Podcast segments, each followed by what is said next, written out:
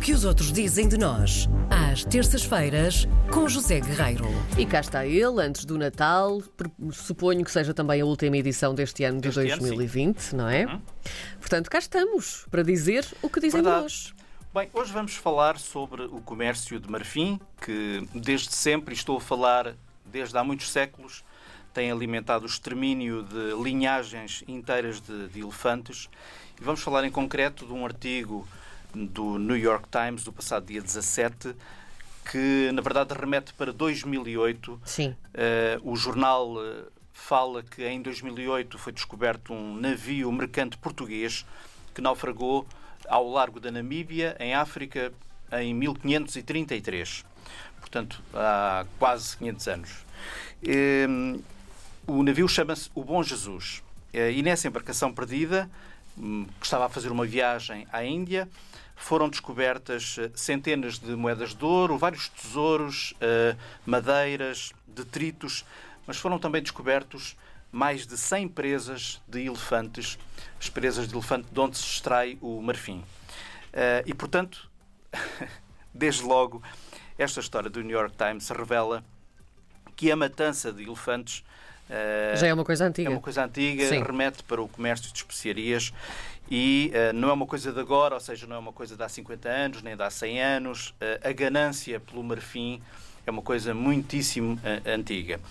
Eh, e este artigo conta-nos que, mais de uma década depois eh, da descoberta deste navio, a equipa de arqueólogos eh, e geneticistas eh, desvendou eh, o mistério de onde vieram essas presas e como é que elas se encaixam no quadro eh, geral do comércio histórico do marfim. Os peritos revelam que foram dizimadas linhagens inteiras de elefantes eh, da África Ocidental. Portanto, apesar, de, apesar de- do navio estar há, há mais, há quase meio século debaixo d'água, portanto isto aconteceu em 1533, as presas recuperadas estavam muito bem preservadas. Eh, Acreditam os peritos que tem a ver com a temperatura da água, porque a água ali naquela parte do Atlântico é eh, muito fria.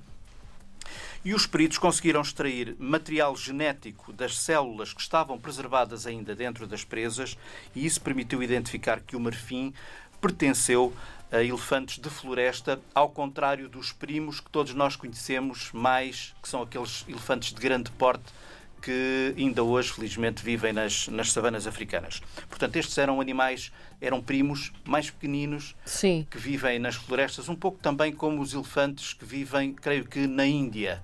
Também Certo. são um bocadinho mais pequeninos Um porte os, mais pequeno. que os primos. eh, Adoro que digas são primos. só primos. Sim. É tudo família. Ah, e, portanto, ah, esta equipa de peritos conseguiu isolar o, o DNA passado das. da- portanto, o, o DNA que passa das mães para os filhos e conseguiram identificar presas de 17 manadas de elefantes não relacionadas. Apenas quatro puderam ser confirmadas com linhagens que ainda existem nos, nos dias de hoje. Esta história ah, não é uma história muito agradável, não é? Ah, fala de um Portugal que, que fomos, mas de algum modo também, Karina, fala do Portugal que somos. E há pouco conversávamos aqui todos sobre um episódio que ficámos todos hoje a conhecer, não é? No passado fim de semana houve uma caçada, digamos Sim. que recreativa. Quem é que teve a ideia de chamar recreativa uma caçada deste tipo? Hum, e, portanto, o Portugal que somos. Conhecemos a história do abate de eh, mais de 500 animais numa montaria na Zambuja, a maior parte de veados e uma quantidade também significati- significativa de javalis. Enfim, o Portugal que fomos, o Portugal que somos, olha, fica a reflexão à beira do Natal. Muito bem. Assim seja, então. Um bom Voltamos. Natal para todos, um bom Natal para ti, um bom Natal para o João, João Bacalhau, Sim. um grande bacalhau para o João, lá está. E um bom Natal para todos os ouvintes. Voltamos a falar então para o ano. Cá Que seja estaremos- um ano um bocadinho mais generoso. Esperemos que sim. Esperemos que sim. Será, é? com certeza. Até para o ano. Esperemos que sim. Até para o ano.